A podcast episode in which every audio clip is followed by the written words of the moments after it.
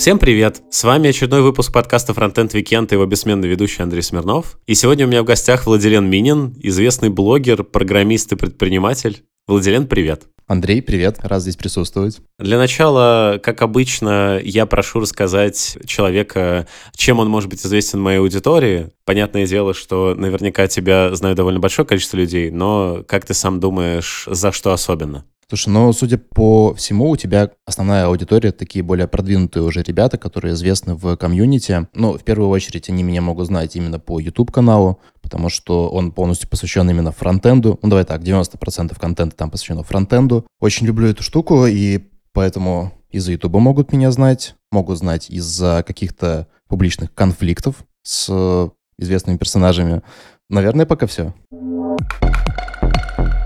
А сегодняшний выпуск снова выходит при поддержке Авито Тех. В одном из прошлых выпусков мы уже упоминали плейбук на их гитхабе, а именно раздел про обучение и развитие. Сегодня же вспомним о другой базовой вещи, которую часто забывают.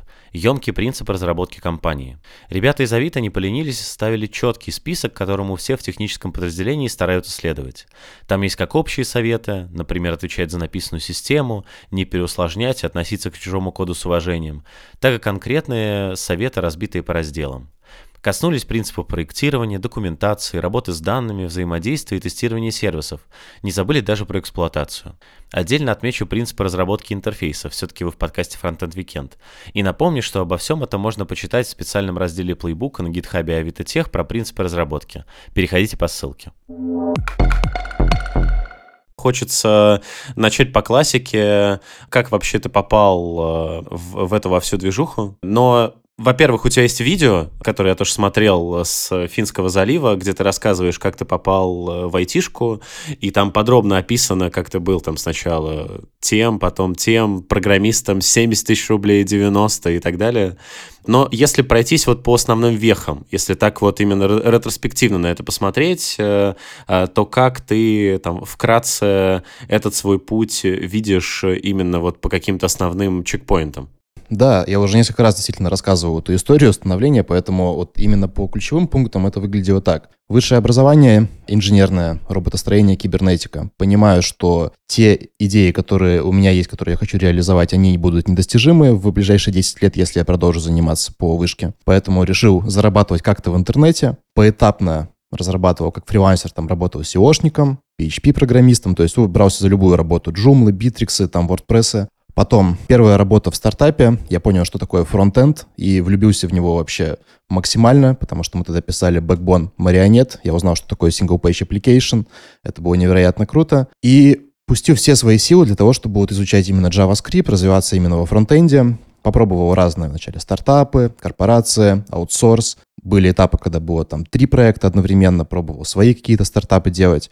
И потом, когда понял, что все-таки мне не нравится работать в найме, так как э, все-таки есть ограничения у этого, хотя я и занимаюсь любимым делом, решил рискнуть и попробовать записывать курсы, поэтому начал делать обучающий контент именно на YouTube. С одной простой идеей, что если построить личный бренд, если получить охваты, то так или иначе это сыграет мне в пользу. Ну, и у этого было много, на самом деле, разных идей. Ну, например, почему э, бренд сформирован именно от э, имени, а не каким-то там типа JavaScript э, lessons или что-нибудь в этом духе. Потому что была у меня идея, что в Российской Федерации все можно отжать. Но вот имя личное, например, нельзя отжать, и поэтому если я построю его через свое имя, то, наверное, я буду более-менее в безопасности. Вот какая-то такая идея была. Ютубу уже больше трех лет, или, ну, около трех лет, получается, точно не помню. А, да, и сейчас я ушел вот такого активного блогерства в сторону формирования именно онлайн-школы, тоже обучаем фронтенду. Супер, очень классный тезисный план, как раз э,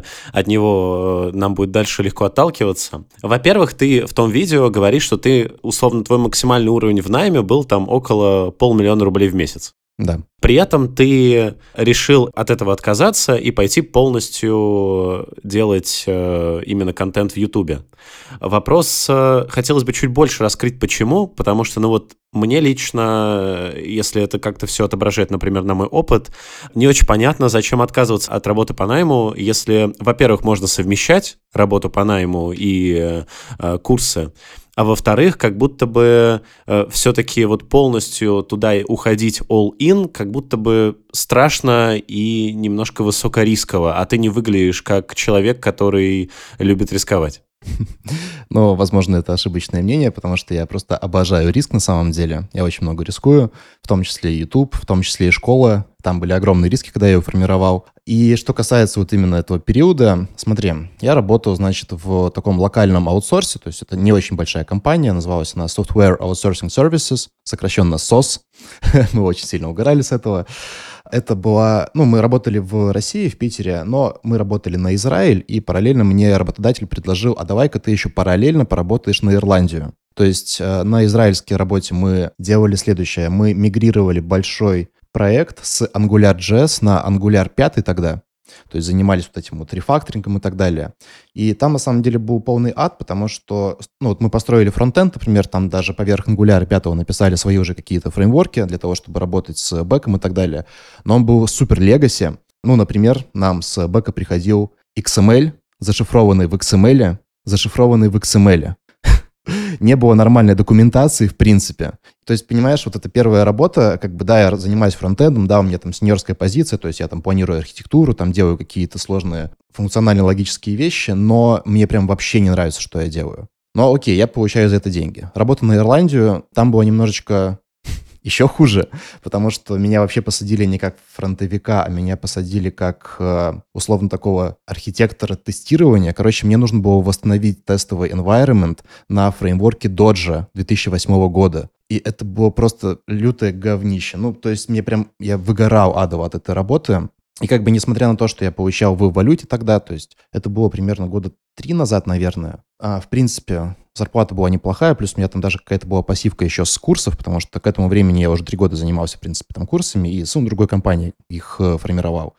Но первое, я чувствовал, что я просто продаю свое время за деньги, и как будто бы никуда не расту, как будто бы никуда не стремлюсь и ничего нового не изучаю, да, копаясь в этом легасе. И поэтому я подумал о том, что да ну нафиг, я не хочу, короче, инвестировать э, свою жизнь просто ради какого-то бабла, хотя я понимал, что, в принципе, можно будет и там вырасти по времени. У нас тоже немного времени это занимало, потому что мы в целом только на делике ходили, а так работали там 5 дней в месяц примерно. Ну, то есть все время мы говорили про то, что мы делаем investigation, вот, а потом как бы, ну, 5 дней фигачили уже в конце месяца, чтобы выполнить план. Но мне просто это не нравилось, я понимал, что ради денег я просто не хочу как бы там вот так вот стагнироваться, и поэтому скопил какой-то капитал за счет вот этой большой работы, порядка там 10 тысяч долларов, и подумал, да будь что будет, короче. В конце концов, я всегда смогу устроиться на работу обратно, но попробовать сделать что-то свое, это прям интересно и есть шанс. То есть в целом у тебя никогда не возникало желания взять и пойти именно в какую-нибудь нормальную корпорацию работать э, с учетом там своего опыта? Ты как бы этот момент просто скипанул? Знаешь, э, честно говоря, были идеи, я тебе даже больше скажу, они сейчас у меня даже есть. То есть я допускаю такой вариант, что, в принципе, я готов буду пойти в какую-то компанию, поработать именно для того, чтобы повышать, опять же, свои именно хард-скиллы, ну или просто какую-то профессиональную карьеру там двигать. У меня есть такие идеи. Просто, наверное, мне не сильно повезло на карьерном пути, который вот, ну, вот именно в рамках фронтенда продлился там 5-6 лет, потому что каждый раз я сталкивался с какой-то проблемой, что вот я, в принципе, такой довольно-таки инициативный, мне хочется как бы э, сделать что-то больше, да, там, чем от меня требуют. Я вижу, что какие-то еще вещи можно там реализовать, улучшить там процессы и так далее. И везде меня стопорили. Меня стопорили в стартапе, говорили, что не нужны нам твои идеи, делай то, что мы тебе говорим. В EPAM меня стопорили, типа, не нужна нам твоя инициативность, короче, вот делай то, что нужно. То же самое в аутсорсе, как бы. Я говорю, давайте там отрефакторим, сделаем что-нибудь покруче, там напишем доку. Вообще везде стопорили. Я подумал, блин, ну, херня какая-то, короче. Не люблю, когда место парят. Я хочу, чтобы, наоборот, оценивали как бы мои навыки. И поэтому решил попробовать именно сам это сделать. Потому что здесь нет никаких границ. Ну, вот в компаниях как бы я такого не встретил. А по поводу, соответственно, обучения. Когда я готовился, стало понятно, что ты обучал еще до того, как пошел на YouTube. Как вообще впервые ты пришел к тому, что ты хочешь обучать, или тебя к этому просто там пришли и вывели, и как оно вообще все закрутилось? Да, слушай, это тоже довольно-таки долгая история, потому что в обучении это уже больше шести лет. Я вот недавно обнаружил на Ютубе свой первый ролик, который э, датируется там больше шестилетней давности. Я самоучка, и, наверное, первые шаги, первые успехи именно в веб-разработке у меня были благодаря такому персонажу, как Евгений Попов. О, да, да, все, да, эту историю, ну, давай, не надо еще раз. Евгений Попов, потом еще вторая фамилия будет. Здесь вопрос в чем, скорее. Хотелось бы понять, э, зачем ты решил сам преподавать? Слушай, ну, э, если даже не называть эти фамилии, просто для меня там тоже Женя был такой как бы ролевой моделью, когда типа чувак просто взял и поднял какое-то дело с нуля, при этом, ну, рассказывает довольно-таки простые вещи, показывает простые вещи. Мне стало это интересно, потому что я подумал, что, блин, это же круто, я тоже умею, в принципе, неплохо рассказывать. Наверное, ну, я держал все это время в голове, но абсолютно не знал, как к этому подойти. У меня были разные подходы, там, там блоги какие-нибудь создавать, еще что-то. И, наверное, вот э, первый этап, когда началось преподавание, это было в ЕПАМе, когда я еще был медлом тогда, и мне говорят, слушай, нужно провести, короче, трейни, а, провести для них э, тренинги для того, чтобы они там претендовали на джуновскую позицию. Вот, ну, у меня есть время, я инициативный, я такой, типа, блин, давайте впишемся в это. И тут я понял, что стандартные тренинги в ЕПАМе на тот момент, во всяком случае, они прям, ну, вообще какие-то были не очень. И поэтому всю программу по JavaScript мы, опять же, с нуля составляли с ребятами. И тут я понял, что, блин, окей, вроде бы не так уж и сложно. Потом начал рассказывать, понял, что у меня плюс-минус получается. А, ну, тоже это не сразу было, там как бы я свои шишки собрал. И потом вот как раз-таки человек, за которым я следил, Миша Русаков, я не знаю, типа реклама ему, получается, будет. В любом случае, я какие-то материалы у него проходил, он сделал конкурс. Он говорит, что, типа, я задолбался, в общем, сам выпускать свои курсы, давайте я найду по конкурсу какого-нибудь автора. Вот, и я такой, о, есть шанс поработать с чуваком, у которого я учился. Я прошел конкурс тогда, и он такой, типа, ну все, круто, записывай курс по React. Ну, то есть я как бы объяснил, что я хочу сделать по React. Это примерно 2016 год, что-то в этом духе. И все. В общем-то, и это был мой первый онлайн-курс, который я записал. Это тот же самый курс, который ты в какой-то момент сказал, что там права остались у другой компании, поэтому не подписывайтесь вот на эти курсы на Udemy, подписывайтесь на другие. Нет, то есть э, это вообще курс э, самый первый был, он до сих пор, причем продается, хотя он уже супер-мега легаси, а, и его можно где угодно скачать, даже на Ютубе на самом деле можно найти. Нет, после этого у меня был этап, когда я работал с другой компанией, я довольно-таки много курсов для них записал, то есть там, ох, если я правильно помню, вначале был SAS LS препроцессоры, потом Angular 4, потом Node.js, JavaScript, React, ну, вот такие. Это все еще до YouTube у меня было. И да, действительно, у меня не было прав на эти курсы, они как бы выставляли свои собственные цены и так далее. Я просто там получал за это процентик, и все. А вот смотри, первоочередным все-таки что шло? Желание научить чему-то людей этими курсами? Или просто ты как раз у тебя была некая ролевая модель в виде э, Попова и Русакова, и ты просто сделаю типа как они, потому что, кажется, вот они успеха достигли. Ну, знаешь, э, я не буду лукавить, что вообще любая моя, в принципе, деятельность в первую очередь шла во всяк... ну, до этого момента от эго. То есть я, конечно же, в первую очередь там хотел себя реализовать, как-то заработать и так далее. Но, с другой стороны, почему я вообще этим занялся?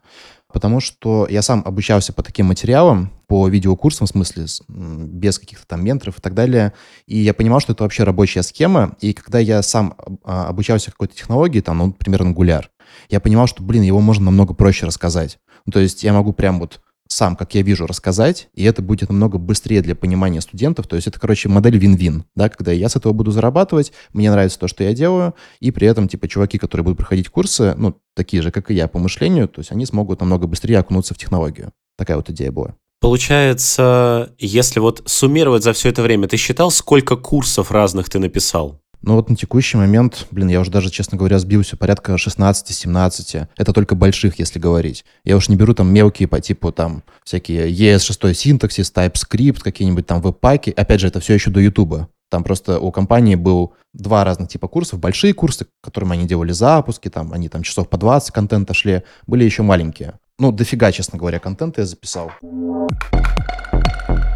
А сколько, получается, ты до Ютуба еще получал вот в виде этих процентов в среднем, э, вот когда работал именно с компаниями? Я просто пытаюсь э, понять вообще, насколько выгодно отвечать, когда вот мне пишут э, постоянно и зовут меня тоже какой-нибудь курс написать по какой-нибудь технологии. Слушай, ну я вот не знаю, как, куда тебя зовут, честно говоря.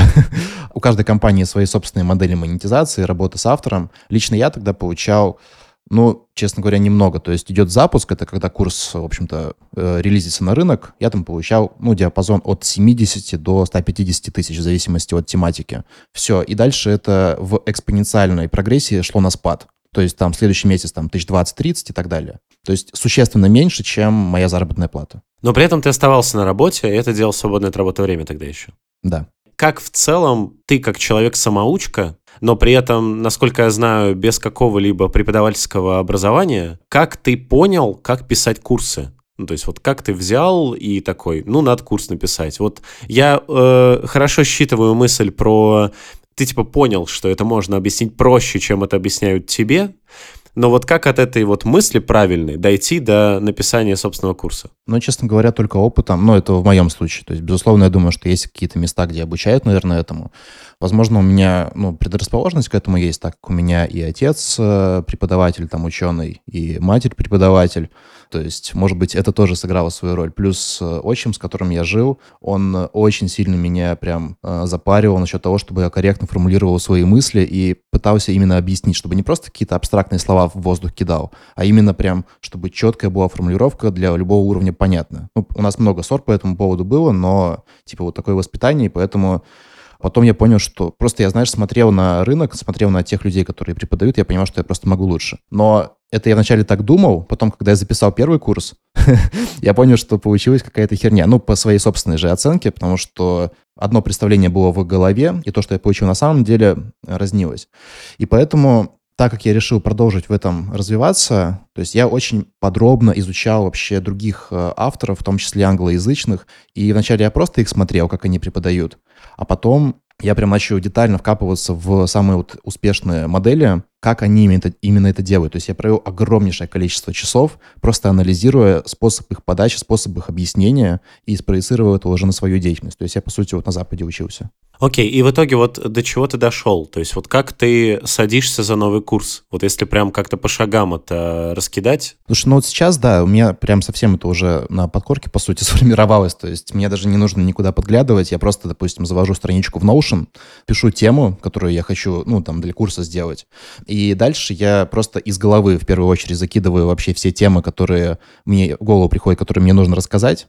Дальше их структурирую по порядку. Потом я начинаю штудировать а, различные документации. Если есть уже курсы по этой теме, я начинаю смотреть, как у них там расположен контент, чтобы выработать именно свою структуру. Сейчас я уже книжки начал разные покупать, чтобы тоже по структуре посмотреть, как правильно донести. То есть я комбинирую это со своими мыслями. После этого у меня получается верхнеуровневая структура. Дальше я начинаю уже это детализировать. То есть в каждой теме я прописываю ключевые темы, которые также мне нужно рассказать, раскидываю их по последовательности.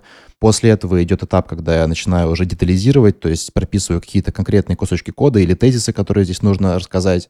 Дальше все это, опять же, подлежит ревью, я еще раз пробегаюсь, и вот у меня уже готов целиком план, и после этого, в принципе, ну, наступает запись. Уже есть готовые кусочки кода, уже есть последовательность, просто надо записывать. Сколько в среднем времени уходит у тебя вот на такую вот подготовку одного курса? Знаешь, я просто сейчас задумался, потому что я давно не записывал прям такие курсы, если не брать ютубовские там ролики, да, вот именно платные какие-то продукты. Я вот прямо сейчас буду этим заниматься. Сложно сказать. Я думаю, что где-то недели две или три вот именно на подготовку такого прям подробного плана. Это зависит от тематики. Чем шире тема, тем сложнее как бы там создать контент. Условно там на какой-нибудь э, у меня уходило там до месяца, например, планирования. А как ты вообще живешь в эти недели, месяцы? То есть там, не знаю, ты прям сидишь дома и пишешь это целыми днями? Или это как-то ты структурируешь свой день, там, что есть все-таки рабочее время, есть время на отдых? Ну, знаешь, э, раньше никак не структурировал, я просто фигачу сколько мог, э, пока не выгорал, и,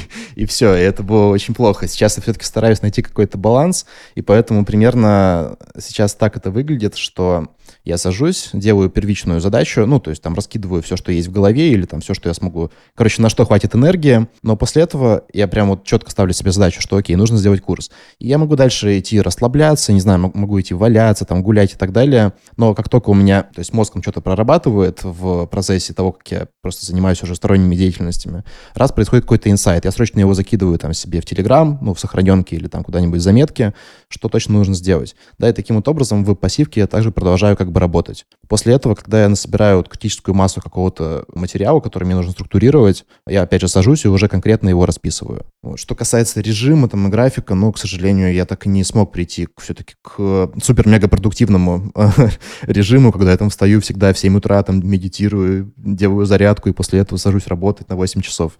Нет, больше фристайл получается. В какой момент ты, получается, присытился вот тем, э, что ты работаешь именно на компании и решил пойти в YouTube? И почему ты решил это сделать? Ну, в общем-то, как я и говорил, да, то, что я понял, что я вот просыпаюсь, знаешь, иду на работу и вообще не получаю с этого радости. То есть циферки у меня на счету увеличиваются, а как будто бы счастья и радости, в принципе, становится меньше. Ну, и на работе, в принципе, у меня уже там начинались конфликты с работодателем, потому что я говорю про то, что, блин, я уже не хочу писать на доджи. Ты мне обещал там, типа, пару месяцев, э, что я уйду оттуда. Он говорит, нет, нет, типа, нужно продолжать. Вот, то есть у меня просто не отпускался второй работы, я еще больше выгорал, и поэтому я понимал, к чему все идет. И поэтому принял решение, что да будь будет, то есть просто уйду. И я же не сразу ушел в YouTube деятельность, то есть э, это был декабрь, когда я ушел с последней работы, и я начал за два месяца проинвестировал на то, чтобы сформировать стартап, то есть я там, ну, как э, разработчик в стартапе был, мы его разрабатывали, там, типа, тратили на это кучу времени, там, пытались свои инициативы э, сделать, в том числе, допустим, аутсорс-компанию пытались замутить.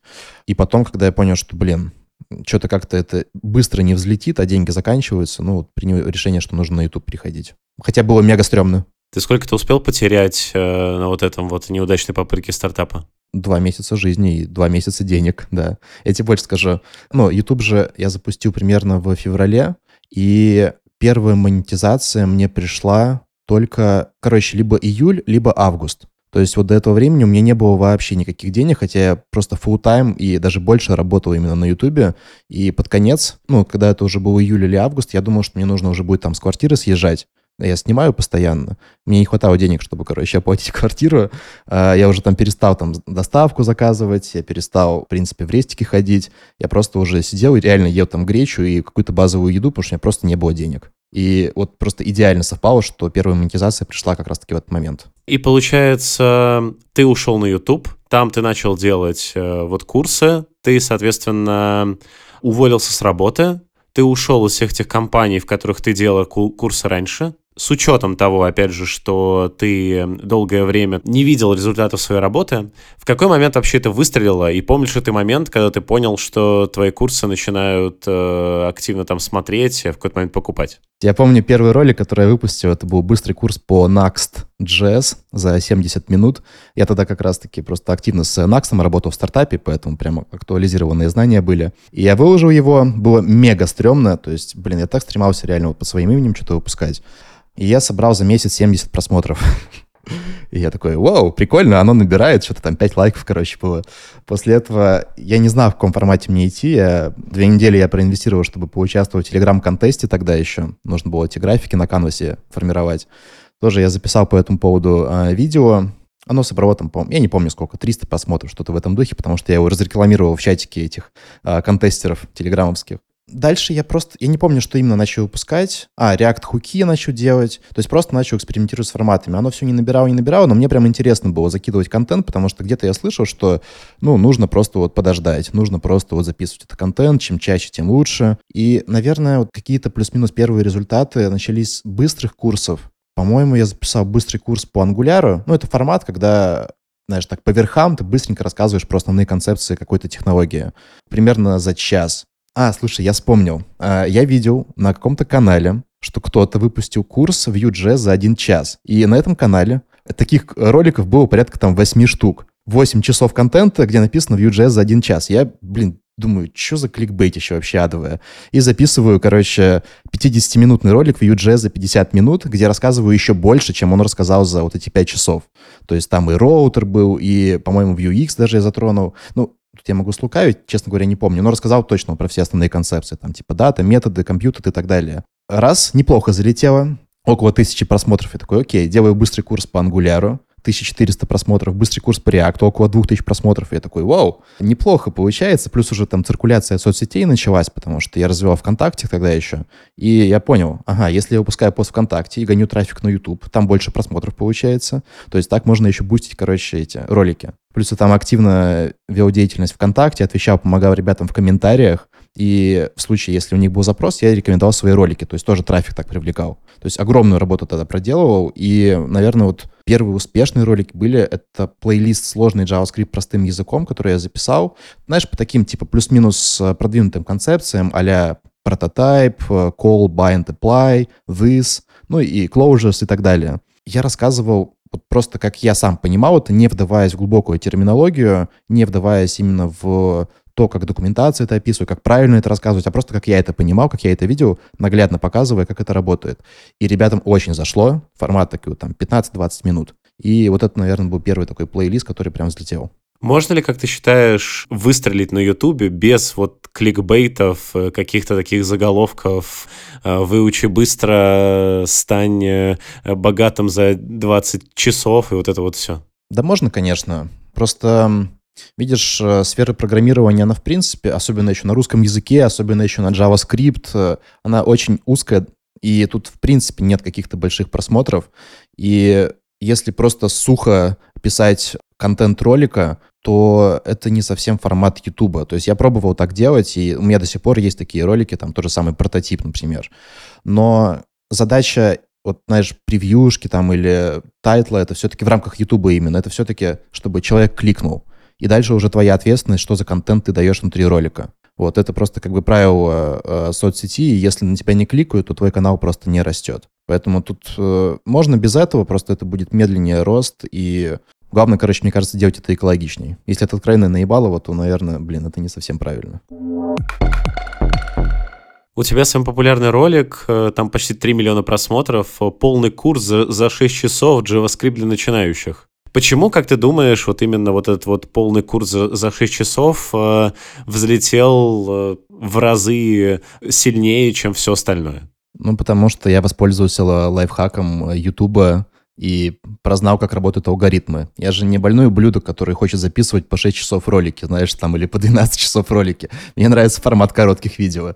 Но у Ютуба простая система, что чем дольше ты как контент-мейкер удерживает человека на сайте, тем э, больше он ранжирует твои ролики и так далее. Ну, то есть твоя задача как можно дольше удерживать зрителя на видео. На одном или на нескольких твоих видео. С этого YouTube зарабатывает. И получается, что если я выпускаю ролик, там, допустим, на 6 часов, условно, в абсолютном значении в среднем его смотрели порядка 18 там, минут, по-моему, каждый зритель. То есть прикинь, сколько умножить на 3 миллиона, сколько времени э, зрители остались на этом ролике.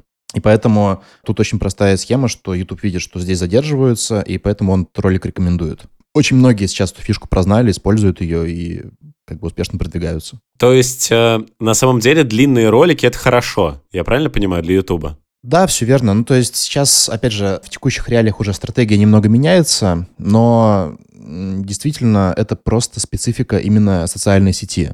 То есть не просто так там те же самые Юрий Дуди, например, выпускают там интервьюшки по 3-4 часа. Ну, я не знаю, сколько они там идут, но точно больше. Не просто так IT-борода делает интервью на 3,5 часа. Потому что просто в абсолютном значении зритель дольше задерживается, и, ну, YouTube такой, о, кажется, этот ролик нужно рекомендовать, потому что я с него зарабатываю. Все, то есть очень простая схема. Но на самом деле сейчас немножечко алгоритмы изменились, уже такая схема не такая рабочая, есть э, другие более эффективные методики. Я пока готовился, смотрел твой э, видос э, с моей причиной, и хотелось понять, вот в какой из этих моментов появился э, тот босс инфо-цыган, который э, тебя, э, получается, менторил э, и нагрел на 4 миллиона? Да, слушай, довольно интересная история, потому что вот монетизация на Ютубе у меня пришла через курсы на Udemy, причем я тоже как бы там для них уникально записывал. Но мне была понятна эта модель, и первый ролик я записал по Angular, потом я записал по React Native. И, в принципе, схема была простая, то есть через YouTube я гоню трафик туда, и там Udemy гонит туда трафик, все, я получаю свою монетизацию.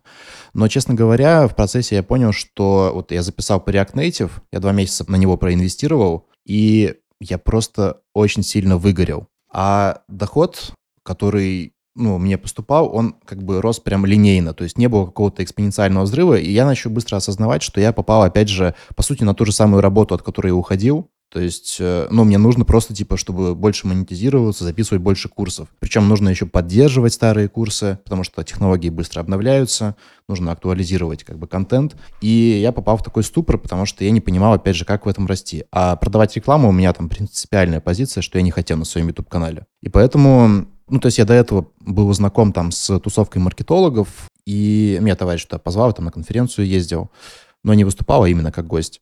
И, в общем, у меня там были какие-то контакты в ВКонтакте. И вот один чел мне, короче, там ставил а, лайки что-то под постами. Ну, такой, типа, видно. Я думаю, о, нифига себе, такой авторитетный чувак, короче, что у него галочка там ВКонтакте есть. Ставит мне лайки, я думаю, и кто я там, и что на меня внимание обращает, вообще так здорово. И как-то раз он анонсит, короче, ну, типа там бизнес-ужин или что-то в этом духе за 5000 рублей. Я думаю, о, пойду-ка я, короче, туда и спрошу совета у такого авторитетного человека.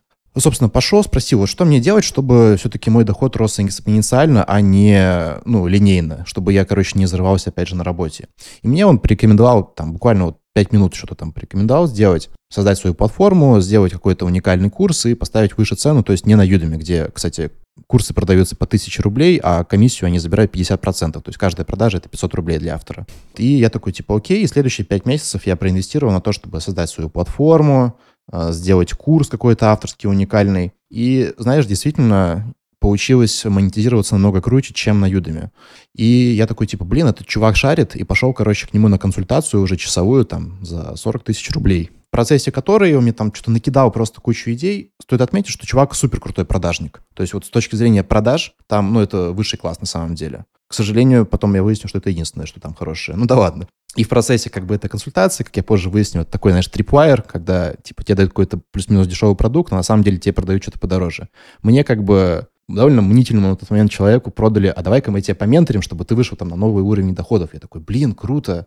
Наверное, я наконец-таки разберусь в маркетинге, наконец-то я смогу там бизнес создать какой-нибудь. Классно. И мне продали эту всю штуку за лям на год. Я такой думаю, ну лям, нормально, ну то есть я готов проинвестировать как бы. А потом меня немного подразвели, потому что, когда я пришел уже на встречу, принес деньги, мне сказали, слушай, а вообще-то эта вся услуга стоит 4 миллиона. А я, честно говоря, растерялся на тот момент, я подумал, что, ну, блин, как бы уважаемый такой человек не будет меня так разводить, и на самом деле он мне делает услугу, что идет ко мне навстречу, а не я ему. И, короче, я согласился и, ну, по сути, попал на бабки, в общем. Не, вот тут вопрос. Вот в тот момент, когда ты, во-первых, э, отдал 40 тысяч рублей, тебе сказали, что нужно заплатить миллион за годовой курс. Что тебе обещали за этот миллион? Ну, то есть должно же, грубо говоря, какую-то проверку критическим мышлением пройти, что, ну, условно, я отдаю миллион, и у меня должно из моего, там, условно, другого миллиона, там, стать, не знаю, 20 миллионов. Это так было? Или что? Ну вот видишь, я тебе вначале говорю, что я люблю рисковать, поэтому я стараюсь к деньгам в этом плане чуть проще относиться, потому что я считаю, что любая, самая лучшая, точнее, инвестиция — это инвестиция в свои знания. Причем я же не знаю, как я знания получу, то есть это может быть как негативный опыт, я получу с этого знания, так и позитивный опыт, я получу с этого знания. И поэтому я просто впервые, в принципе, столкнулся с моделью менторинга, мне впервые такое предложили, я вообще до этого, короче, не встречал ну, подобные модели. Поэтому я подумал, что окей, в этом есть смысл. Конкретно гарантий там никаких не было, естественно. Там даже больше скажу, не было ни договоров, вообще ничего, все устное. Вот. Но формат такой, что каждую неделю мы там созваниваемся и прорабатываем мою конкретную ситуацию для того, чтобы выйти на новый уровень там по заработку. А в тот момент, когда ты пришел, условно, с миллионом налички, тебе сказали, что не миллиона, 4 миллиона, в этот момент не возникает э, мысли, что цену, озвученную заранее, нельзя увеличивать в последний момент в 4 раза? К сожалению, ты абсолютно прав, и я не сразу понял вообще, что произошло в тот момент. Для меня этот человек был авторитетом, очень, типа, намного выше там по социальному там статусу, чем я, например. И поэтому мне казалось, что он оказывает мне услугу, и что просто он пошел мне навстречу с этим, с предложением, что вначале миллион, а потом 4, и поэтому я поставил себя на уровень как бы ниже, по сути, и поэтому повелся. И потом только спустя пару месяцев до меня начало доходить, что вообще произошло. Токсичная продажа, по факту, случилась. Ты ему сразу принес 4 миллиона? Нет, конечно, у меня не было столько денег на протяжении года. Так, окей, хорошо. Ну, а ты ему, условно, сколько-то отдал, через два месяца понял, что это наебка. То есть, если нет никаких договоров, можно оставшись три не отдавать, как будто бы. Или нет? Короче, мы начали работать, и там действительно была договоренность, что три вот эти вот оставшиеся, короче, миллиона нужно будет отдать на протяжении года, то есть в процессе того, как я буду зарабатывать. То есть условно какие-то гарантии того, что у меня якобы будет больше заработка.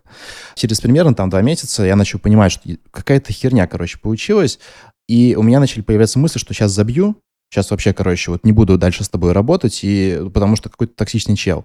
Но знаешь, э, короче, вот такая двоякая ситуация получалась, потому что когда мы созванивались, как будто бы у меня там какие-то прозрения начинались. То есть все-таки как будто бы я получал с этого пользу, получал с этого знания и мог что-то применять. Созвон проходил, я там день на хайпе, и потом опять на спад, и опять мысли, блин, надо забить, короче, надо просто уйти. Потом опять созвон еженедельный, и опять там, знаешь, какие-то мысли, идеи. То есть, короче, карманный мотиватор по факту был, и поэтому я так и целый год и думал, что надо забить и так далее. Какую-то пользу он мне давал. По большей части, на самом деле, были советы, типа, сделай вот так вот без объяснения того, что это такое, зачем это нужно, и я просто начинал как бы делать немножечко по-другому, потому что это не соответствовало как бы внутренним там представлениям о том, как это должно быть. То есть это такая, короче, у меня на самом деле была годовая конфронтация, не всегда успешная, но тем не менее, знаешь, это очень, блин, большой был период негативного опыта, потому что в конечном итоге меня же еще хотели кинуть на школу, по сути, но получилось ее отстоять, я в итоге отдал просто все деньги, чтобы не нарушать договоренности, чтобы все-таки свою часть выполнить, и больше мы не общались, в принципе. Что такое кинуть на школу? Слушай, ну, попытались э, продавить. Эти же люди или другие? Ну, там один человек. Он меня по-разному наебывал, знаешь, там, подсылал как бы сотрудников, говорили, что они супер-мега-эксперты, заработная плата у них должна быть 100 тысяч рублей. По факту потом я узнаю, что такие спецы стоят по 30 тысяч, например. Это, вот этот же человек тебе давал каких-то специалистов? Да, да, да. А это оказались там его брат, например, который просто типа на мне деньги наваривал и делал супер херовую работу, но мне продавали его под соусом того, что типа он супер-мега чел, это значит с тобой что-то не так, что если ты не умеешь договариваться, ну, в таком духе, знаешь, там промывки были. А, были попытки подсунуть своего юриста, своего бухгалтера для того, чтобы, ну, естественно, иметь доступ к моим всяким там счетам, знаешь, к финансовым схемам. Это я уже не пустил были попытки всячески там мягко и тяжело продавить меня на то, чтобы 50% условной компании как бы отдать ему, просто за то, что он такой красивый и прекрасный. Но уже не срабатывало. Сколько тебя наебывал данный человек вот период времени? Год. Это какой год, получается? Двадцатый? Слушай, по-моему, да. Это как раз-таки, когда я JavaScript вот этот 6 часов выпустил. После этого начали работать. Понимаешь, у меня какая-то вот, короче, паттерн есть вот этот, э, когда есть авторитет, и я как бы как будто бы в роли ученика, мне очень сложно в такие моменты было отстаивать то, что я чувствую, потому что я думаю, что, блин, ну человек более опытный, короче, не будет же меня там, типа, откровенно наебывать, и поэтому я старался максимально лояльно, короче, относиться.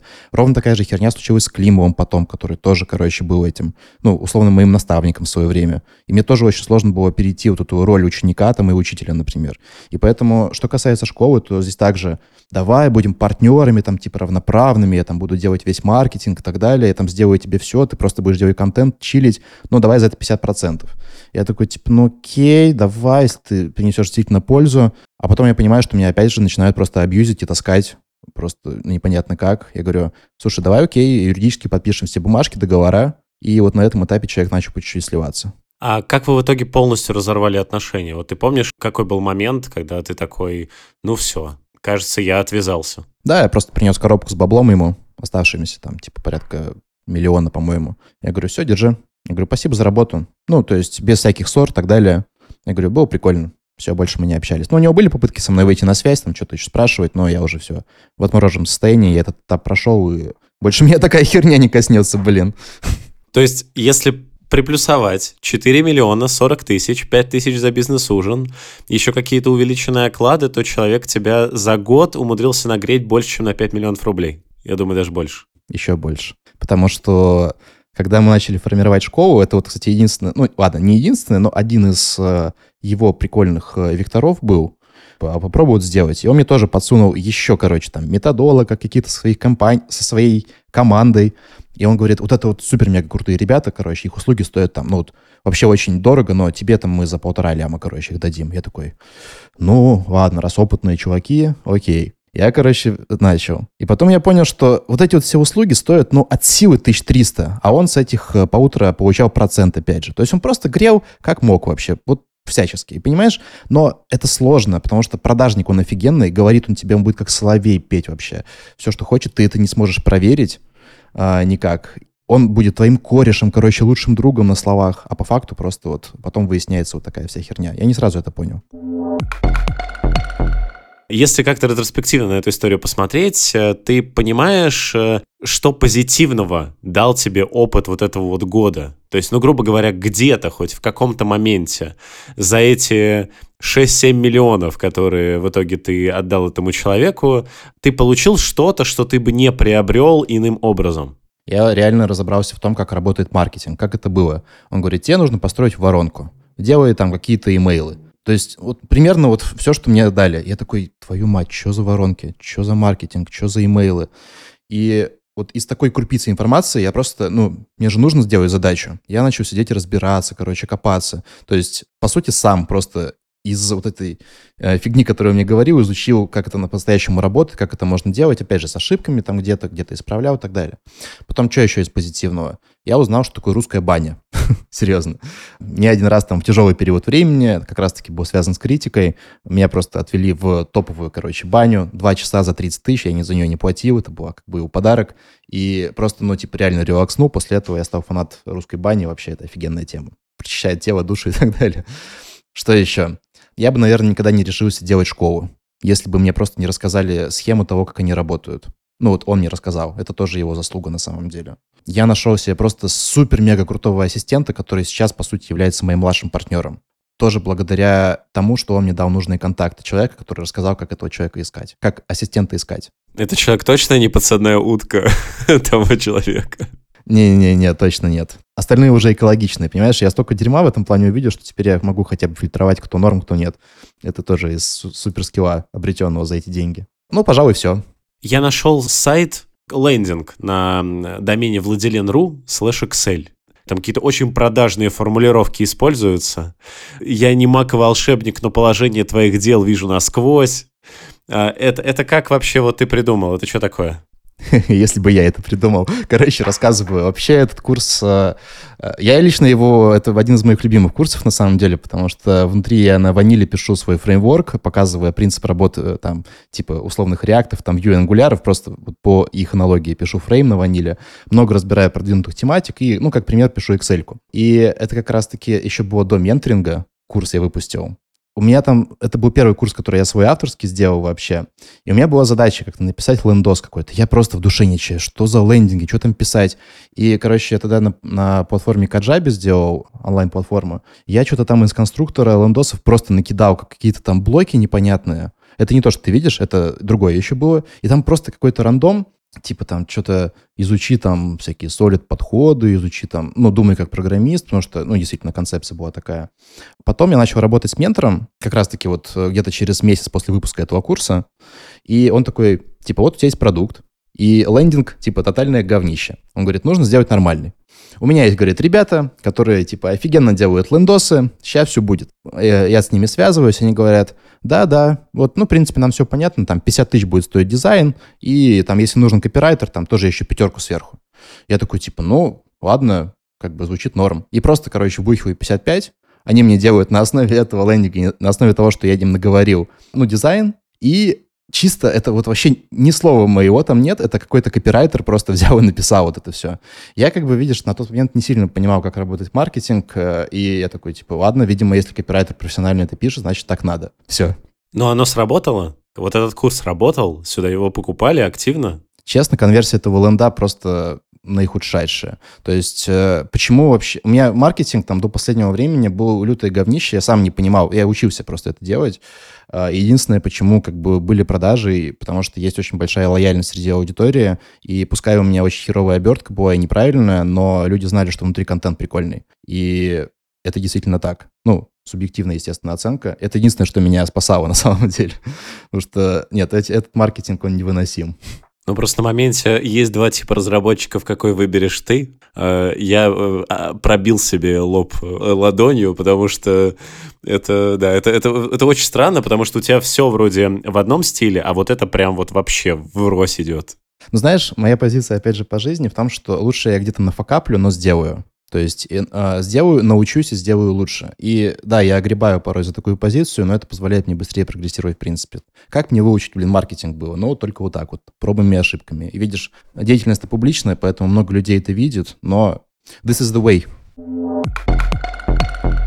И получается, вот 20 год э, ты вот так вот завершил, ты от этого от всего избавился. Я вот прочитал, что сейчас над проектом Result School, о котором я еще тоже спрошу, работает суммарно 38 человек. В какой момент э, ты вообще начал формировать вокруг себя какую-то большую команду? Потому что если так э, э посмотреть, то до какого-то момента кажется, что ты все один делал, и вот потом, видимо, уже начала появляться команда. Ну, это вот действительно я вообще весь YouTube, там все курсы, по сути, один поднял момент, когда мы начали формировать вот этот вот курс, я даже не знал, что это еще будет Result. Я вообще, честно говоря, плохо понимаю, что мы делаем. Просто я понимал, что нужно создать курс, ну, где мы будем собирать статистику, мы будем давать обратную связь, мы будем брать какие-то результаты и давать какой-то, ну, готовый уже продукт с точки зрения именно профессии, а не просто каких-то абстрактных знаний. Это я так понимал. И постепенно, абсолютно по запросам, начали как бы, ну, начал формировать команду. То есть э, я понимал, что там чек довольно-таки большой, потому что мы даем довольно сильную услугу, например, нужно как-то это продавать. То есть нужен отдел продаж, например. Или вообще отдел по заботе, обратной связи. Так там появилось несколько человек, которые как раз-таки у нас предоставляют, вот, ну, обучаются тому, что мы даем, и пытаются перевести на обычный язык для клиентов, там, потенциальных или просто людей, которые нам пишут. Нужен методолог, да, который организовывает работу там с материалами, следит за успеваемостью группы, собирает статистику, улучшает какие-то материалы, там мы что-то переписываем. Потом там вот ассистент мне очень нужен был, потому что я один уже просто не увозил. Нужен был там технический специалист по обратной связи, то есть не просто отдел продаж, а именно чел, который разбирается в программировании. И, знаешь, вот так вот поэтапно там дизайнеры всякие разные, специалист по платформе. И вот по чуть-чуть, по чуть-чуть э, был сформирован основной костяк э, как бы core team, и после этого уже, а, ну, вот эти вот 38 человек, про которые ты спросил, это не только core team, это в том числе и подряды, и кураторы. А, думаю, что их больше немножечко. Это, в принципе, количество людей, задействованных в проекте. Вот core team, конечно же, намного меньше. Там порядка 15, наверное, человек. То есть потом это разрасталось то, что нужен менеджер по работе с кураторами, который именно работает и менеджер команду кураторов, там типа следит за их э, результатами, следит за их эффективностью и так далее. Ну и вот таким образом мы начали просто разрастаться, потому что был запрос на то, чтобы формировать именно хорошее качество продукта. А почему ты в итоге решил, с учетом того, что ты в начале интервью говоришь, что а, как раз была придумка делать все под своим именем, почему все-таки школа Result School? И как бы в чем, в чем задумка? Почему не школа Владилина Минина и так далее? Слушай, ну, есть такая концепция, как антихрупкость. И после конфликта с э, Климовым я понял, что личный бренд тоже может быть э, ну, разрушен на самом деле.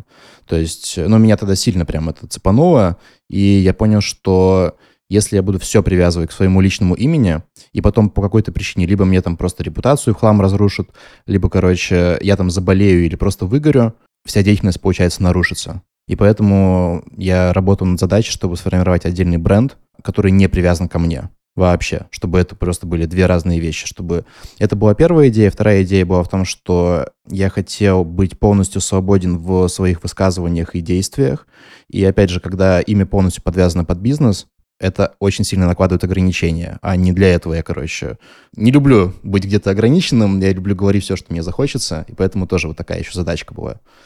Ну и плюс, знаешь, еще, наверное, то, что, да, действительно в рамках бренда Владилен Минин приглашать других авторов как-то мне сложно было тоже представить. Странная херня получается. И поэтому отдельный бренд, когда существует, то там уже можно приглашать действительно других классных экспертов, которые будут что-то рассказывать. Ну, наверное, три такие пункта, да. Но при этом сейчас э, ты полностью э, делаешь именно ставку какую-то будущую, куда вот ты собираешься дальше развиваться, именно на школу, или как? У меня много ставок по жизни, в принципе, но если говорить именно про... То есть школу нет, я действительно ей занимаюсь, мне очень нравится как бы это делать. Я не то чтобы там типа делаю какую-то ставку, это просто одна из моих э, деятельностей, мне действительно интересно не просто там иметь какой-то пассивный источник дохода, а достигать каких-то крутых целей. Ну, например, одна из целей сейчас, которую я преследую, в принципе-то эго свое насытил уже плюс-минус. Мне как бы не интересно там денег больше делать. Мне интересно сейчас на основе вот этого опыта, который я получил с точки зрения преподавания, взять и структурировать, в принципе, вот, знаешь, там онлайн-курсы, которые присутствуют на рынке, и сделать действительно качественный результативный материал, чтобы это не просто было, короче, купи и принеси деньги владельцу, а действительно давать качественное образование для программистов. А в чем амбиция? Ты начинал с того, что э, ты начинал учить людей, чтобы потешить эго и как-то быть как Попов и Русаков. А сейчас э, ты говоришь скорее, что ты хочешь индустрию обучения фронтенду поменять. Ну, я утрирую, но ты понял. Ну, смотри, во-первых, я в первую очередь не соглашусь. Не было идеи потешить свое эго, была идея э, достичь своих задач как бы, чтобы меня были известны. Мне вообще плевать на известность, если честно. Это просто инструмент. Мне была идея путешествовать просто по миру, короче, и быть финансово независимым. Такая система получается, да, то есть э, для того, чтобы, короче, насытить эго, много-то на самом деле не надо. Ну, то есть закрываешь свои базовые потребности, и дальше, если продолжать пытаться стремиться, так, как вот э, мой бывший ментор, короче, просто к деньгам ради деньгам, ну, типа, а в чем прикол? То есть, ну, просто у тебя циферки на счету появляются, там, ты катаешься там не на средней классе, а на бизнес-классе, а что толку-то в итоге? Ну, я не вижу в этом никакой ценности, в принципе. И поэтому я долго над этим работал, мне нужно было сформировать миссию компании. То есть не просто, что давайте заработаем бабла и, типа, будем там, типа, ребят обучать. Тоже не вижу в этом какой-то ценности. Мне кажется, что интересно ставить перед собой какие-то глобальные сложные задачи, к которым стремиться. Это, во-первых, объединяет людей, в этом есть э, ценность как для потребителя, так и для всей команды, и это сложно. Это вызов, который мне действительно интересно сделать. Ну, плюс, слушай, давай буду откровенный, я очень сильно недоволен опять же, субъективно, да, качеством тех фронтенд-курсов, которые сейчас есть в онлайн-образовании на русском языке у разных школ, там, больших, маленьких. То есть я считаю, что я знаю, как это сделать минимум там раз в 2-3 круче. А есть ли какие-то школы, которые тебе нравятся из нынешних по фронтенду? Да, есть. Одна. Своя? Не, ну понятно, что своя, как бы иначе бы и не делал. Не, честно говоря, у меня э, очень сильно э, личный респект вызывает Хекслет. То есть ребята действительно стараются, как по мне. Мы там даже подворовываем, э, они точнее подворовывают у нас некоторые маркетинговые фишки, мы тоже там что-то у них подсматриваем, но они прикольные, короче. То есть я вижу у них действительно мотивацию тоже сделать что-то качественное. Я читал твой телеграм-канал, ты где-то там в сентябре написал, что ты привыкаешь к роли блогера. Вот мне хотелось понять, что ты в это вкладываешь, потому что, как по мне, ты был, э, типа, блогером в тот момент, когда ты запустил YouTube, но, может быть, э, у тебя какое-то другое понимание слова «блогер». Да, другое на самом деле, потому что к Ютубу я не отношусь как то, что я там блогер, во всяком случае, до последнего времени, потому что там просто, типа, технический контент направленный на то, чтобы люди обучались, а для меня это трафик там и, ну, как бы просто работа с алгоритмами, то есть мне по фану там смотреть, как можно продвигаться. Это ведь тоже большая аналитическая работа. То есть я, в принципе-то, там 95% контента без меня, просто код. Кто угодно может его говорить, и я не вижу здесь какого-то блогерства. Для меня понятие блогерства — это то, когда я больше раскрываюсь именно как личность, а, то есть начинаю делиться чем-то уже не просто абстрактно-техническим, а именно то, что у меня внутри какие-то свои мысли по этому поводу, субъективная позиция, может быть, позиция шире, ну, чем там JavaScript программирование. Вот, наверное, так. Поэтому, думаю, просто интересно экспериментировать, там, что с этого получится. То есть ты скорее про те ролики, которые начал выпускать там по поводу ситуации в IT в России, по поводу там событий в мире, какие-то стримы, ответы на вопросы, вот это уже блогерство. Слушай, конкретно вот эти стримы, честно говоря, ну, наверное, да, отчасти, э, вот, но их я не хотел делать. Это был вынужденный, по сути, э, инструмент, потому что там, после 24 февраля СВО я понимал, что сейчас вообще у всех будет хаос, люди вообще не понимают, что происходит. Да я и сам, честно говоря, не очень-то понимаю, что происходит. И поэтому вот все, что я мог сделать, ну, как бы, что я могу сделать как блогер, да, у меня там есть YouTube-канал, посвященный IT. Вот, и поэтому я просто решил, что буду каждую неделю выходить в стрим и просто вот что знаю, то и говорить. Просто людям что-то давать, все, что смогу. Все. То есть это была как бы никакая там не продуманная схема и так далее, а просто вот для людей попытался сделать. Ну а, а зачем? Зачем тебе это? Ну то есть э, кажется, что ты на протяжении многих лет в целом не высказывался и особо именно свое там ли, лицо в меньшей степени показывал, а вот сейчас именно в 22-м ты э, решил это делать. Что поменялось? Ну, во-первых, психотерапия сработала, как бы я тоже пытаюсь развиваться. Во-вторых, ну, для меня это точка роста, у меня примерно, знаешь, все по циклам идет, там, каждые три года примерно я меняю вид деятельности. Не люблю стагнацию, понимаешь, то есть я преисполнился там уже на все 100 миллиардов лет вперед по поводу записи обучающих роликов по JavaScript. Ну, правда, я как бы тут нового ничего для себя не узнаю, просто новые технологии уже записывать. Поэтому для меня как бы это опять же шаг в неизвестность, шаг в зону дискомфорта, как бы показывать себя на камеру и как-то вести себя перед ней. Это для меня просто интересно, это лично моя позиция. Вот, поэтому ее и делаю. Не могу не спросить по поводу конфликтов. Не хочу, опять же, там, э, мусолить эту тему в миллиардный раз. Скорее э, хочу спросить вот что. Есть история с Ильей Климовым, есть история, там, вот, которую недавно освещали э, в этом Котелов подкасте с IT-бородой. В целом у меня вот сложилось ощущение, когда я готовился, что ты как будто бы очень радостно лезешь вот во все конфликты, на которые тебя провоцируют. Причем даже если не брать э, в пример популярных людей с, каким-то, с какой-то аудиторией, то даже я посмотрел, специально почитал твои комментарии, кажется, в целом атмосфера там такая же. Мне очень понравилось, когда э, тебе там кто-то написал, что э, мне кажется, ты ушел куда-то не туда на Ютубе. Вот обрати внимание, ролик 6-часовой PGS был классный. Да, и ты пишешь, что э, нет, э, тебе кажется, и просто и у тебя вот куча хейта на тебя еще. Вот э, зачем? Зачем ты это делаешь? И правильно ли я понимаю, что действительно ты комфортно в этих конфликтах себя чувствуешь? Классный вопрос. Слушай, у меня, короче, есть какая-то такая тема с детства еще, причем, когда вот, допустим, большинство придерживается одного мнения, меня тут же начинает это бесить, и я начинаю задумываться, почему так. И зачастую получается, что я как бы против мнения большинства, потому что я порефлексировал и подумал. Ну, опять же, я не говорю, что я там правильно к чему-то пришел или нет, просто это ну, личное э, отношение. Почему-то я так делаю и часто огребал, короче, там в школе, я не знаю, в университете э, за такую позицию. В принципе, сейчас ничего не изменилось.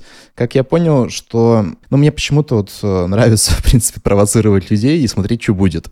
Ты знаешь, есть такое понятие, как трикстер, там, или если говорить про архетипы, короче, это шут. Вот у меня он очень проявленный архетип на самом деле.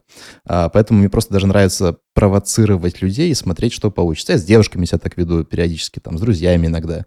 И в паблике, в принципе, ну, я стараюсь быть конкурентным, то есть и не лукавлю, в принципе, по этому поводу.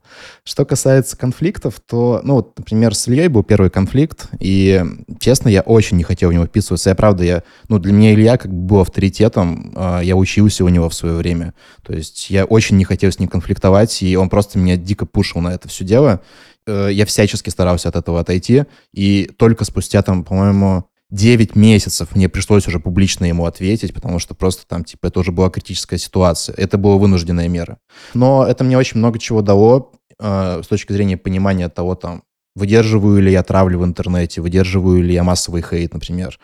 И сейчас, например, то, что с Лехой, опять же, блин, к Лехе-то нормально, плюс-минус я отношусь, мы даже в жизни с ним знакомы, просто мне, типа, дико неприятна его вот эта вот, знаешь, античеловечная позиция, ну, то есть нацистская по факту, когда, типа, русские говно, вот, и немножечко лицемерие, когда контент выходит на русском языке. И поэтому просто у меня даже не было в планах вписываться во всю эту историю, но так как просто никто, по сути, публично его не говорит о том, что так не надо делать, а у меня как бы есть охваты.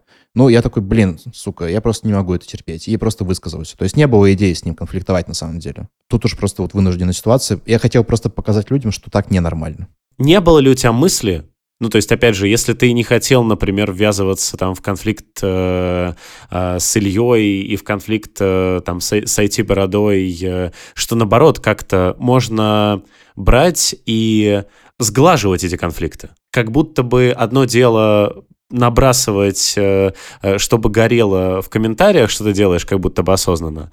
И другое дело, когда, по сути, вследствие вот такого вот поведения у тебя создается образ именно в сообществе айтишки, которое вот э, имеет какое-то влияние на общество, такого некого антигероя. Вроде бы все знают, что он как бы человек, у него есть охваты, и он, судя по всему, умный и адекватный, но при этом почему-то он э, э, делает вот все вот это, за что как будто бы люди, если не разбираются в ситуации, а, как правило, у людей нет времени разбираться в ситуации, они такие, ну окей, Владилен плохой. Вот не думал ли ты что-то с этим делать? Не, ну сейчас я уже, конечно, думаю, потому что, в принципе, узнал про сообщество и так далее. А, ну, во-первых, э, слушай, мне не так важно на самом деле мнение сообщества, потому что мне важно мнение людей которых намного-намного больше, и я стараюсь все-таки свои вещи делать в первую очередь для людей. Кто примет меня, хорошо, кто не примет меня, тоже абсолютно окей, я не могу всем понравиться. Что касается сглаживания углов, то вообще-то я, блин, миролюбивый человек и не люблю конфликты. Как бы это не моя стихия. Однако тот же самый Климов, например, ну, по сути, мне просто не оставил выбора никакого. Потому что, знаешь, просто написать, что, чувак, у тебя тут есть ошибки, ты не прав, иди меняй цену, но я как бы сейчас курс вот выпускаю такой же, но ты меняй цену, потому что вот я сказал. Ну как мне на это реагировать адекватно? То есть сказать, Илья, слушай, ну подожди, ты неправильно понял, типа давай разберемся. Ну типа ко мне с наездом пришли, знаешь, у нас во дворах э, сразу же за такое по лицу били. В принципе-то я не сильно изменился с тех пор, поэтому как бы, ну, а с чего бы мне сглаживать углы? То есть для меня, понимаешь, нет авторитетов здесь каких-то, потому что я в первую очередь считаю, что есть коммуникация человек-человек. И если заранее к тебе приходят с позиции выше, почему бы мне сглаживать углы в такой ситуации и пытаться как-то там что-то сделать? Ну вот, поэтому тоже пошел на конфликт. Э, опять же, думал, что это так не разовьется, но развилось, окей. С Лехой, честно говоря, уже довольно-таки у нас большая история, он раза три, наверное, мы раза три, наверное, с ним говорили про интервьюшку, и знаешь, каждый раз какая-то ерунда, короче, получалась, то он меня там не понимает, то я его не понимаю. Ну, короче, то есть уже, в принципе, коммуникация не складывалась, у него было предвзятое отношение, потому что он сам не был готов ознакомливаться, например, с моими материалами, которые я ему бесплатно предлагал. Хотел показать, чувак, смотри, все норм, вот на, бесплатно, посмотри, знакомься и проверь, все хорошо. Нет, он предпочитал э, верить слухам каким-то, в том числе и Климову, и поэтому у нас, в принципе, уже коммуникация не особо клеилась, и тут я уже решил, что да, и пофигу. Когда чувак просто откровенно призывает к убийству как бы русских, э, чем где тут углы вообще сглаживать? Зачем? Не, ну, человек, э, ну, как бы это ну, странно не звучало, одновременно э, может э, призывать э, к тому, к чему он призывает, но, с другой стороны, является самым там массовым э, э блогером э, с просмотрами и, очевидно, каким-то влиянием. И когда я понимаю, что условный там Котелов подкаст — это не какая-то там вещь, э, которая разойдется на цитаты по всему интернету. Но когда выходит подкаст с заголовком э, «От тебя, почему IT-борода неадекватный?», как будто бы это тоже, ну окей, э, Леш, я готов, погнали конфликтовать. Все так. Ну, блин, я, я не считаю бороду, типа, каким-то суперумным там или э, супер влиятельным или осознанным чуваком, ну, честно, моя субъективная оценка, поэтому... Тут не важно, что, что ты считаешь и что там кто-то считает. Тут важно в то, что как будто бы э эти конфликты становятся твоей фишкой. Я не могу сказать, я не хочу конфликтовать, опять же, ни с кем, но мое представление такое, что Леха действительно пользуясь своими охватами, опять же, там, опустим то, как он их получил, и какая у него компетенция есть, и почему вообще должен слушать его мнение. Ну, допустим, окей, у него уже есть охваты, действительно какой-то авторитет, с этим сложно спорить. А, и он при этом, пользуясь ими, транслирует там свою довольно-таки однобокую радикальную позицию.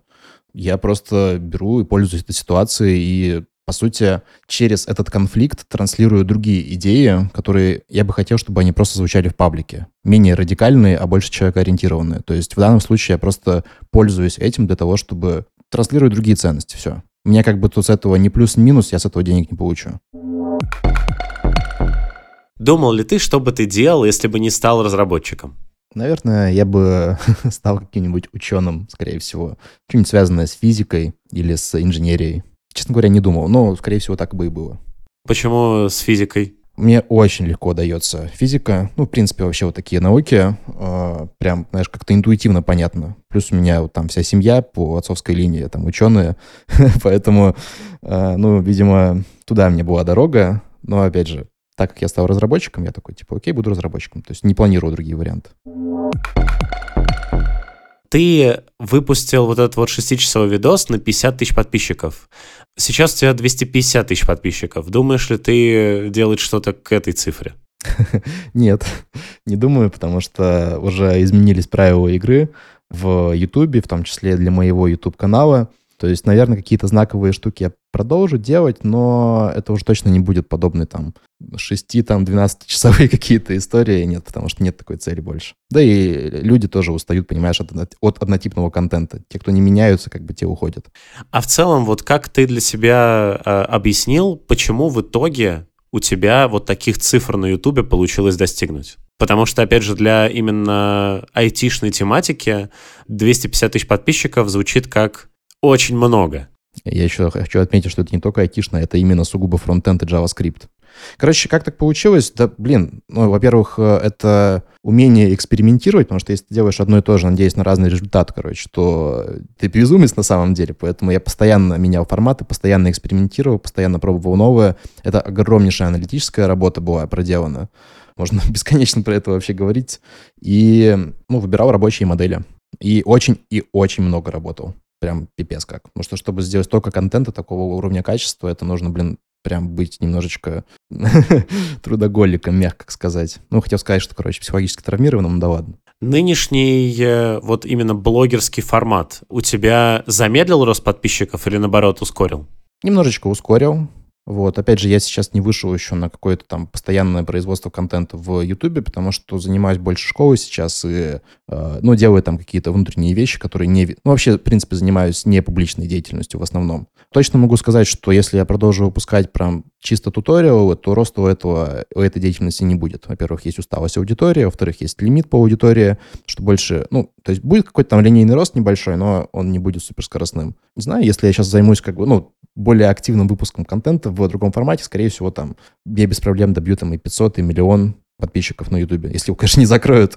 Вот, но пока просто нет такой задачи. Окей, а ты вот недавно, ты начал приезжать на какие-то вот именно офлайн ивенты офлайн конференции познакомился там с айтишной тусовкой, с учетом как раз того, как ты себя там, опять же, э, позиционируешь, насколько тебе комфортно э, и как ты вообще себя э, чувствуешь вот в этой именно тусовке конференционной? Слушай, на самом деле, да, во-первых, огромное спасибо за то, что и на фронтенд конф я посетил, это благодаря тебе было, и Блин, честно, меня это прям заряжает именно, знаешь, продолжать э, работать э, как-то и развиваться именно с технической точки зрения. То есть я даже вот, наверное, хотел бы выступить на какой-то конференции, попробовать, потому что, ну, в целом-то есть такой навык. Могу тоже так по-честному сказать, как я себя чувствую. То есть э, мне очень нравится находиться среди комьюнити фронтендеров, потому что я просто тоже обожаю как бы это направление, и даже сейчас, несмотря на то, что я не работаю, я все равно продолжаю изучать что-то по фронту, чтобы оставаться в тренде и понимать, что происходит. Но есть маленький нюанс такой, что мне немножечко тяжеловато именно постоянно говорить про программирование. То есть мне, в принципе, интересны более широкие темы, чем просто там, дальше программирование и так далее. И только там говорить, стоять там про то, как устроен там White или там Webpack какой-нибудь, или только говорить про техническую составляющую, мне им просто немножечко тяжеловато, и хочется шире, короче, это делать. С кем-то получается это сделать. Кто-то там, как бы, ребята остаются только в рамках технической. Тоже абсолютно нормально, но от этого я немножечко подустаю. А к тебе именно с такими вопросами, да, подходили знакомиться? Слушай, очень много людей подходило там, как и клиентов, э, так и студентов, и зрителей, и э, разные вопросы задавали, не только, вот, но именно с высококвалифицированными ребятами, там, в том числе там, выступающими и так далее, ну, э, отчасти получалось говорить ну, только на технической части. По моим наблюдениям, в целом, э, для меня довольно четко стало понятно, насколько ты интроверт, особенно вот на этих конференциях, потому что так одиноко по ним блуждаешь, э, курсируешь, и только иногда тебя можно было заметить какой-то большой компании людей. Вот в целом, если это как-то масштабировать, то тебе вот как кажется довольно сильному интроверту, насколько вообще комфортно с учетом того, куда ты вообще полез. Ну, то есть ты полез именно в публичность, э, в курсы, в выстраивание там каких-то команд, э, в, опять же, вот те же самые конференции. Это вообще насколько вот на, на тебя, на самого ложится? Ну, так, такая же ровная история, что выход из зоны комфорта. Ну, кстати, что касается конфы, знаешь, я сознательно как бы ходил один, потому что ко мне очень много подходили студентов и просто людей, какие-то там фотались, что-то, я прям очень уставал. Мне тогда еще тяжелый, на самом деле, период эмоциональный был, и я просто очень, типа, сильно заебывался. Поэтому, не, я постоянно там как бы был в тусе и старательно отчуждался, чтобы немного отдохнуть. А что касается комфорта, ну, да блин, мне все, что я делаю, все некомфортно, но это точка роста. Я вижу ценность. Ну, нет, я как бы определяю себе вектор, что как бы коммуникация с людьми, там, типа, выход на более широкие охваты, это то, что мне интересно, то, что полезно, и плевать мне на комфорт свой, потому что это просто весело и классно. Ну вот смотри, опять же, если вспоминать твой э, видос э, э, около Финского залива, о котором я уже два раза сегодня говорил, ты там говоришь, что там ценность главная, единственная, это свобода во всем. Но смотри, есть условно свобода во всем, есть типа собственный комфорт. И ты как будто бы забиваешь на собственный комфорт как личности, чтобы достигнуть какой-то вот этой вот свободы во всем. И в целом у тебя получается. Но где вот та грань, когда ты достаточно свободен, чтобы уже просто действовать как именно твоей личности комфортно, а не все время выходить из этой зоны? Что касается свободы, то я сейчас немножечко уже других, наверное, ценностей придерживаюсь. То есть мне не, там, не, не важна как бы такая громкая типа идея, что свобода во всем. Это было все-таки там два или больше лет назад, и ну, формулировки какие-то свои там я подточил, я думаю. Плюс э, есть такой прикольный период, когда вот этот выход из э, зоны комфорта вдруг перестает для тебя быть каким-то стрессовым, короче, элементом, и ты просто даже кайфуешь от того, что, типа, ты делаешь что-то новое, пускай оно ни хера непонятно и неизвестно, ты просто уже получаешь кайф от процесса. Честно говоря, знаешь, мне сейчас, в принципе, уже комфортно, я свободен, в принципе, делать все, что я захочу, и поэтому любые эксперименты, пускай они хоть и стрессовые, мне норм. Я прочитал, что ты жил 7 дней молча. Я встречал уже людей, которые ездили вот в такую вот штуку, и они рассказывали, что это просто полностью как бы меняющий тебя опыт. Вот расскажи чуть более подробно, почему ты вообще на, на это пошел и каким ты оттуда вышел. Это называется випасана, и я был дважды на випасане. Первый раз я вообще молчал 10 дней. Мы были с девушкой, зимовали в, на острове Шри-Ланка, и, ну, я же говорю, я люблю вписываться во всякую непонятную херню. Так вот, э, она говорит, слушай, есть тема, короче, я где-то прочитала, что можно там помолчать 10 дней, вот, и, типа, преисполниться. Я такой, хм, Звучит интересно, ничего не понятно, давай впишемся, короче. Мы полтора месяца путешествовали по острову, по разным городам, и потом приехали в локальный буддийский храм, который прям среди джунглей находится, где нет туристов, там, где вообще даже по-английски особо никто не говорит. И мы, в общем-то, решили вписаться туда на 10 дней. Меня поселили в келью, сразу же разделили с девушкой, то есть я просто остался вообще один. Вокруг нет ни одного белого человека, вокруг нет никого, кто говорит по-английски. И задача действительно этого процесса в том, что ты 10 дней не разговариваешь, ты не потребляешь никакую информацию, не читаешь, не слушаешь, не смотришь, ну, то есть вообще ничего как бы внешнего не происходит. Все, что ты делаешь, это по 10-12 часов, точнее 12-14 часов в день медитируешь, причем в одиночестве вообще. Это стоя, сидя, а, когда ты ходишь и когда ты лежишь. То четыре вида медитации есть. И так 10 дней проходит. То есть как в ШИЗО сидеть примерно, да? Это что такое? ШИЗО — это штрафной изолятор. Это когда ты в тюрьме, тебя сажают в камеру, где ты сидишь один э, в комнате, типа там один на один метр. А, я понял. Слушай, у меня не было такого опыта просто. Но нет, покруче все-таки, потому что а, Там как бы, да, келья там два с половиной на полтора метра, но при этом ты находишься в джунглях среди буддийских монахов, которые такие же, короче, отстраненные, ходят, молчат, и всякие там обезьянки бегают, вараны ползают, там паучки, гусенички, там ящерицы. И вот ты в этом состоянии ходишь. Короче, я в процессе вообще не понимал, что происходит. Я дико бесился с того, что я ничего не делаю, и мне прям хотелось что-то читать, что-то писать, что-то там как-то делать. Но я в итоге решил просто выдержать этот период, самый Жесть была на шестой день, когда мне просто хотелось сбежать оттуда нафиг, потому что я просто думал, что я жизнь просто сливаю в унитаз. Вообще не видел никакой разницы, что происходит. И когда вот мы вышли спустя 10 дней, сели в такси, вышли за рамки храма, вот тут знаешь, блин, мне очень сложно объяснить, что конкретно произошло в этот момент, но вся моя жизнь, грубо говоря, перевернулась, я по-другому ее увидел. То есть любые там даже э, опыты с веществами даже близко не могут передать того эффекта, который я получил в тотальной трезвости. Ну, стоит отметить, естественно, что за эти 10 дней там, типа, ты кушаешь два раза в день только веганскую пищу, естественно, нет никаких там ни наркотиков, ни алкоголя, ни табака, то есть вообще чисто сознание и тело. Наверное, кристально чистое сознание, понимание того, как вообще этот мир устроен, опять же, ну, субъективно. То есть э, тотальное нахождение и понимание себя в этом мире как маленькой частицы внутри большой системы. Но, опять же, не просто это изолировано. Любовь какая-то здоровая такая там, к таксисту, к травинке там. Ну, то есть просто принятие и невероятное спокойствие. Я тогда был максимальным нищебродом вообще по финансам, но при этом чувствовал тотальное счастье, ну и гармонию какую-то. И, наверное, вот последнее, знаешь, такое главное осознание, это то, что я до этого был сугубо материализм, материалистом, опять же, физика, там, инженерной специальности, и кроме сухой материи и формул ничего нет. Но в этот момент я почувствовал, что все-таки этот мир чуть шире, чем просто материализм, который, короче, вот мы видим, и есть что-то большее. Это можно там по-разному называть. Сознание, там, душа, не знаю, надсистема, коллективное бессознательное, бог, ну, как угодно. Вот, но с этих э, времен я понял, что не все определяется там типа только э, физическими составляющими, есть еще какие-то более высокоуровневые вещи. Постоянная рубрика «Готовим вместе с фронтенд-разработчиком». Что ты умеешь э, классного, хитрого, любопытного готовить? Э, какую-нибудь самую интересную историю расскажи, пожалуйста. Готовить в смысле еду? Да. О, бог ты мой. Блин, у меня, короче, вот э, есть... Черт возьми, я не очень люблю готовить, ленивый человек, я больше заказываю.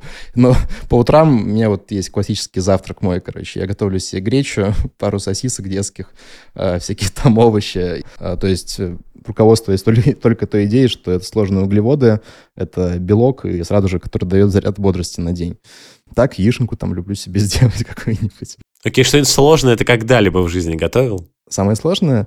Ну, слушай, у меня был опыт, когда мы с девушкой жили еще в отношениях, э, мы заказывали там э, готовый набор э, ну, продуктов и рецепты. И что-то я, что я там только не готовил. То есть, ну, тебе приносят там, условно, лук уже, ну, целиком там, типа, все продукты, которые нужно самому порезать, там, помыть, приготовить, пожарить, но по рецепту. Ну, я знаю, какой-нибудь шеф-маркет какой-нибудь. Шеф-маркет, да, там, я не помню точно, как другая компания называлась, но вот суть такая была. Много чего готовил, там, моя, моя любовь — это греча с сосисками.